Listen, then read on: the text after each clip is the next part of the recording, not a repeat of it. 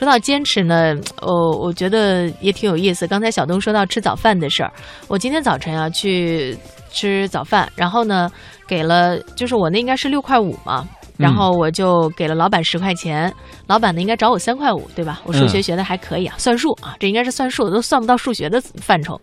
那老板找了我五块钱。啊，我说不对，老板钱找错了，老板又找了我五块钱，哟，我说不是钱错了。然后老板塞我一肉包子，说：“行了行了，再给你肉包子，你赶紧走吧。”我决定从明天开始坚持去他们家吃早饭。当然，后半程我相信燕儿姐还是做出了正确的决定啊。对，这也算是一种坚持。肉包子我吃了，把钱退给人家了。对，回回头那家在哪儿？你告诉我一下好吗？就是这样的老板真的是不多见啊。其实有的时候我们觉得生活当中的坚持啊。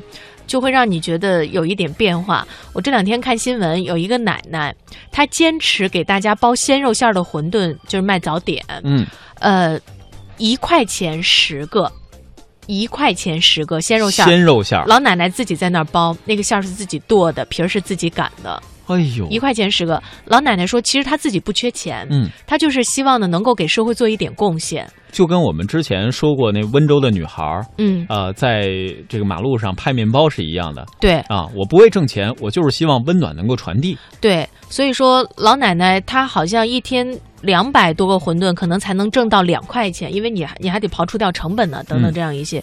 就说实际上他付出的劳动很多，但他呃回报很少。但是呢，他说奶奶就特别这个。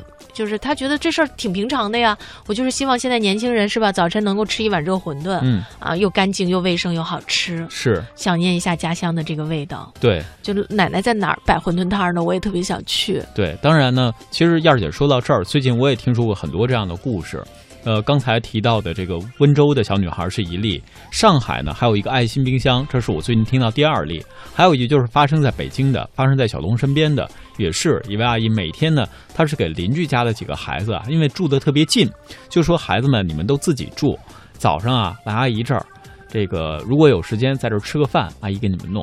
结果呢，这个几个孩子平时也不好意思，阿姨人家也不收钱，就经常在一起聚。后来呢，这个邻里之间就处得像一家人一样，嗯，特别的温馨。所以这种暖流，暖暖的。就是远亲不如近邻嘛，是大家互相照应。你看，我今天趁着北京天气特别好的时候，我早晨去跑了一会儿步。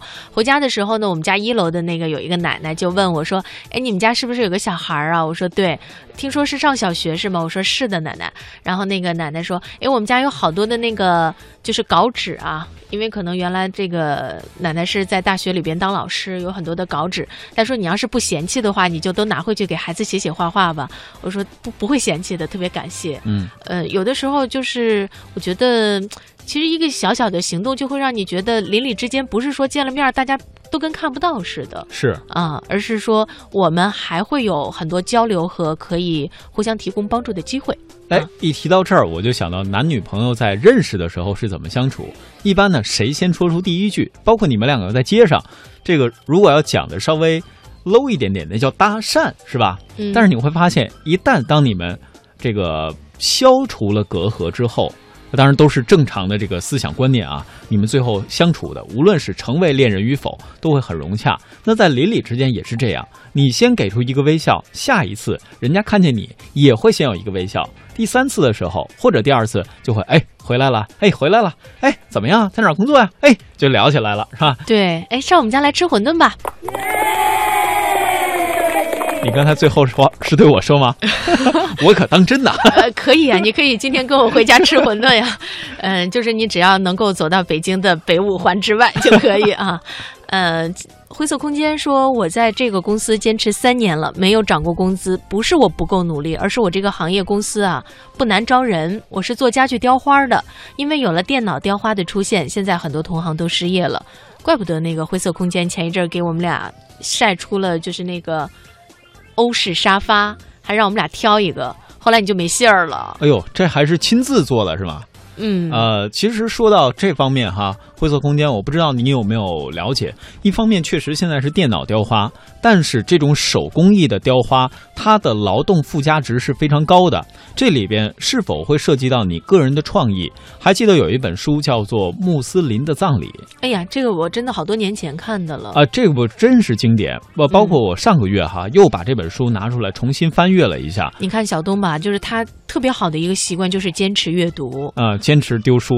呃，我觉得这个真的是很好，就是一定分享给大家。你看我现在能够再回头阅读一遍的，大概也就《西游记》了吧。哎呦，那《水浒传》什么都不算，还有《葫芦娃》呢。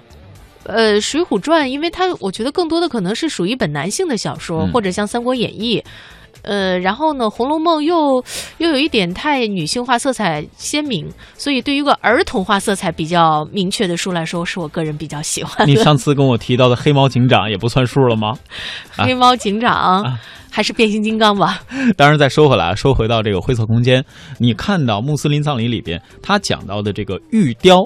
虽然里边很很曲折，但是你只看局部，它有很多的所谓工艺的传承，包括在所谓的一些欧洲的手工艺发达国家，他们最后会把这种工艺真的发挥到极致。甚至我个人还有一个体会，就是我有一双皮鞋啊，这个拿到了这个意大利去，他们这是一个皮具生产的，呃，非常知名的地方。我那双鞋已经穿的很久很久，而且当时买的时候很便宜。真的是很便宜，这你很便宜，你还舍得让他漂洋过海去意大利？我都没去过意大利，你的鞋都去了意大利，就是几百块啊！这个在皮鞋来讲，我觉得这个价格不算很奢侈吧。然后呢，当你很旧的时候拿回去，人家给你翻新，回来之后跟新鞋一样，但确实是我那双旧鞋。就就是人家没有给你再寄一双新的来，熟悉的鞋子，熟悉的味道。这个你看，它就是手工艺的一种传承。包括现在我接触到的有一些创业者，也专门在做这种皮具的翻新翻修。对，哎，真的是修过之后就跟新的一样，而且里边它会有很多自己的创意在。这个也可以是坚持的一本手艺。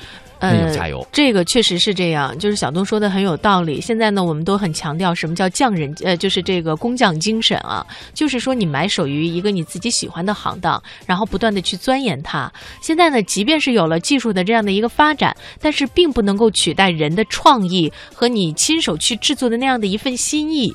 我有点记不得是在哪一部电影当中了，就是在这其中呢，有这样的一个场景，就是他一定要买到一双鞋，而这个鞋呢，实际上你在工业化的流水线当中是买不到的，唯有上海的一位老人家可以做。嗯。就是他必须是具体到人的身上。哎，提到这一点，忽然我又想到啊，现在有很多企业，特别是服装企业在做坚持。像这个，我曾经采访过恒源祥集团的总经理，当时他讲过，当时他们投了很多这种微创企业，包括在国外也有很多这样的情况，就是投这些老人，他可能每年或者是手工艺者，每年的产量很低，但就是好，价格还不贵，能让你感受到这种传统工艺它的坚持。它和你的这种交汇擦碰出的火花，对，嗯，灰色空间说电脑雕刻的呢标准是每个都一样，但是手工的虽然不那么标准。但是不完美的才是最值钱的。其实我们姑且不论它的这个价值到底会怎么样，但是呢，我们知道你每一个亲手制作出来的，它是有它独一无二性的，有生命的。这也就是为什么在工业流水化生产出来和在我们个人 DIY 制作出来的东西之间，它有着如此鲜明的一个差别哈。咖啡说的这个挺有趣的，他说：“燕儿姐，那你要是退休了的话，你会不会去卖饺子啊？”呃，哎，我倒觉得是一个不错的创意项目，创业项目，创业项目啊。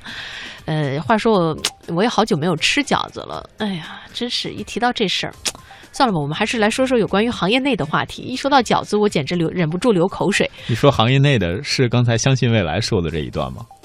我一生只服姓马的人，比如有一位改变了他的思想，有一位改变了他的消费观念，有一位颠覆了他的人生观，还有一门技术也姓马。停止了他对所有文明的探索。